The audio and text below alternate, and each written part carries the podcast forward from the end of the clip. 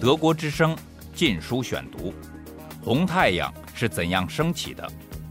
延安整风运动的来龙去脉。作者高华，香港中文大学出版发行。第三十节，关于季米特洛夫支持毛泽东为中共领袖的口信。毛泽东在为争取中共最高领袖而进行的持续斗争中，在不同的历史阶段，凭着他个人的政治主张，娴熟运用各种谋略，吸引争取了许多昔日属于对立营垒的党内高层人物，使他们成为自己的同盟者。王稼祥就是较早被毛泽东争取过来的。原王明集团的重要成员。一九三八年八月，王稼祥从莫斯科返回延安，带回共产国际总书记季米特洛夫关于承认毛泽东为中共领袖的重要口信。在中共领导机关中，要在毛泽东为首的领导下解决，领导机关要有亲密团结的空气。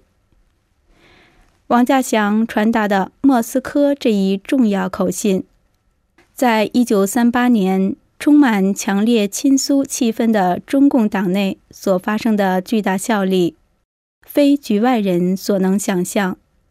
它简直就是一封莫斯科对毛泽东中共领袖地位的承认书。从此尘埃落定，毛泽东虽未立即成为中共中央总书记。但已成为事实上的中共最高领导人。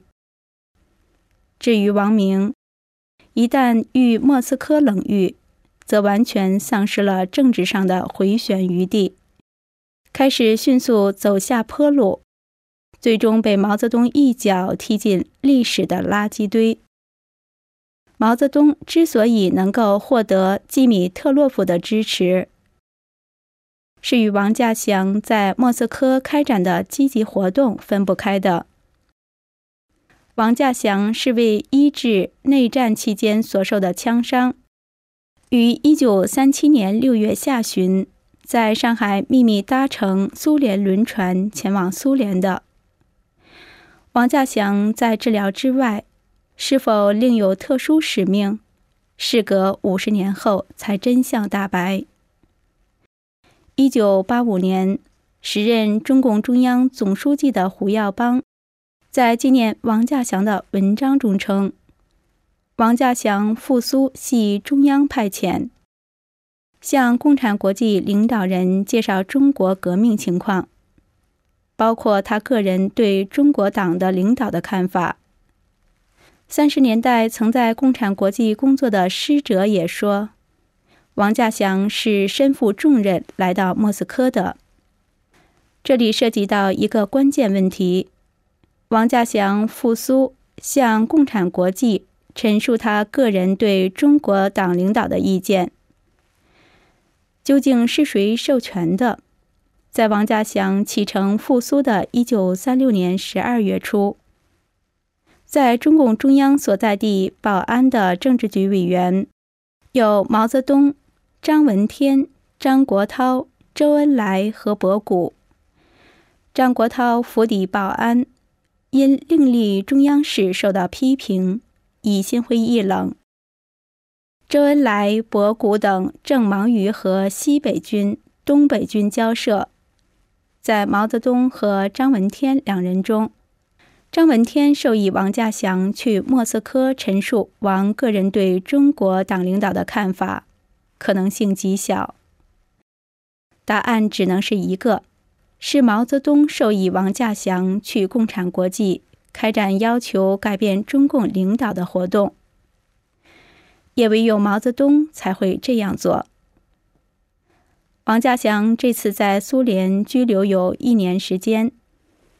王稼祥抵苏后，王明已准备返国。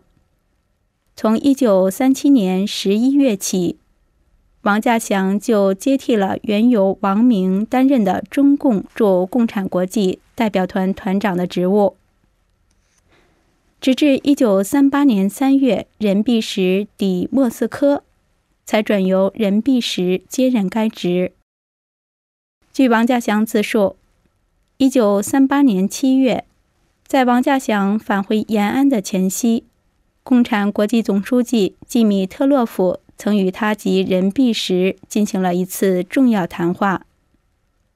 这次谈话并没有任何文字记录，因此无从考证季氏与王稼祥、任弼时会谈的具体时间和地点。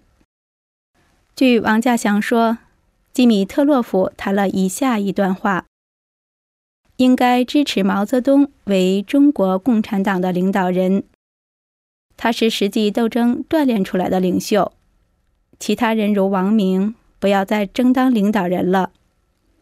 关于基米特洛夫对王稼祥讲的这段话，前苏联中国问题专家季托夫对他的真实性予以了否定。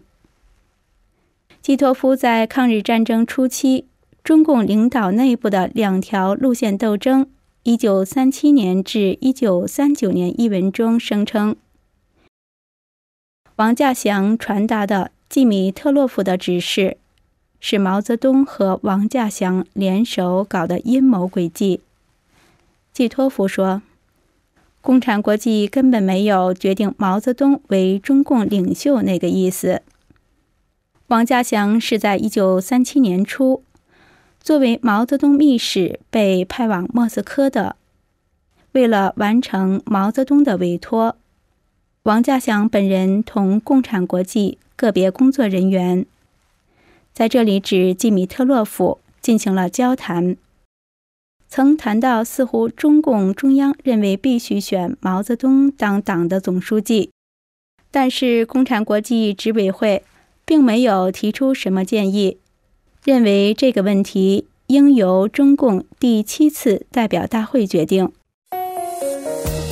德国之声《禁书选读》。在没有进一步史料证实季托夫的伪造说以前，笔者倾向于接受季米特洛夫曾向王稼祥表示支持毛泽东为中共领袖这一说法。虽然口信一事确实存有不少疑点，例如在共产国际六月十一日通过的关于中国代表团报告的决议案中。并没有涉及对中共领导人个别评价的内容。为什么到了七月，基米特洛夫竟会在如此敏感的重大问题上，向王稼祥个人做出明确的表态？为什么共产国际竟会没有这次会见的正式文字记录？种种迹象表明，基米特洛夫向王稼祥讲述的这番话。在很大程度上是他个人的看法，而季氏的意见似乎得到斯大林的默认，因为如果不经斯大林，季氏似无胆量在如此重大问题上自作主张。一九三八年，苏联正处于肃反大风暴中。王明的后台与恩师米夫已被加之以人民公敌的罪名遭到处决。既是利用这一机会，或为显示其革命的原则性，有意对王明表示轻慢；或受阶级斗争之习惯思维之影响，对王明表示某种政治上的不信任，都是十分可能的。季氏虽与王明私交甚笃，王明唯一女儿在其返延安前即托付给季氏抚养，但在一九三八年大恐怖的血雨腥风中，饱受寄人篱下之苦，且常遭斯大林轻辱的季氏，于惊恐中亲献毛泽东所创造的革命工业，亦在情理之中。斯大林在一九三八年属意毛泽东也不奇怪。斯大林知道毛是中共实际的最高领导人，一年前派王明回中国只是为了帮助毛，而无赶毛下台的意思。斯大林因米夫而对王明表示冷淡，但他却无惩治王明的念头，因为从各方面资料看，斯大林对王明关怀备至，几十年可谓不变。王稼祥带回延安的是季米特洛夫的口信，但是北京大学研究共产国际与中国革命关系的向清教授。在未提供任何历史资料的情况下，却断言王稼祥回国带来了共产国际从组织上支持毛泽东同志为中共领袖的重要文件。向清教授的上述叙述是完全错误的。王稼祥本人及其遗孀朱仲丽也只是说，王从莫斯科带回的是。季米特洛夫的口信或意见。如果共产国际果真有这份从组织上支持毛泽东同志为中共领袖的重要文件，毛泽东在其最需要莫斯科支持的1938年，难道会将其束之高阁？事实上，当王稼祥于1938年8月返回延安后，毛泽东就立即决定召开中央会议，让王稼祥向政治局委员郑重传达共产国际指示。毛泽东如此急不可待，如果确有共产国际的书面意见，毛一定会在一定的范围内正式公布，绝不会秘而不宣。至今在中国出版的各种文件集中。都没有这份文件，可见，一九三八年七月，共产国际没有颁布过承认毛泽东为中共领袖的正式文件。一九三八年八月，王稼祥返回延安时，确实带回了一份共产国际文件。这份文件不是向清教授所说的那个子虚乌有的东西。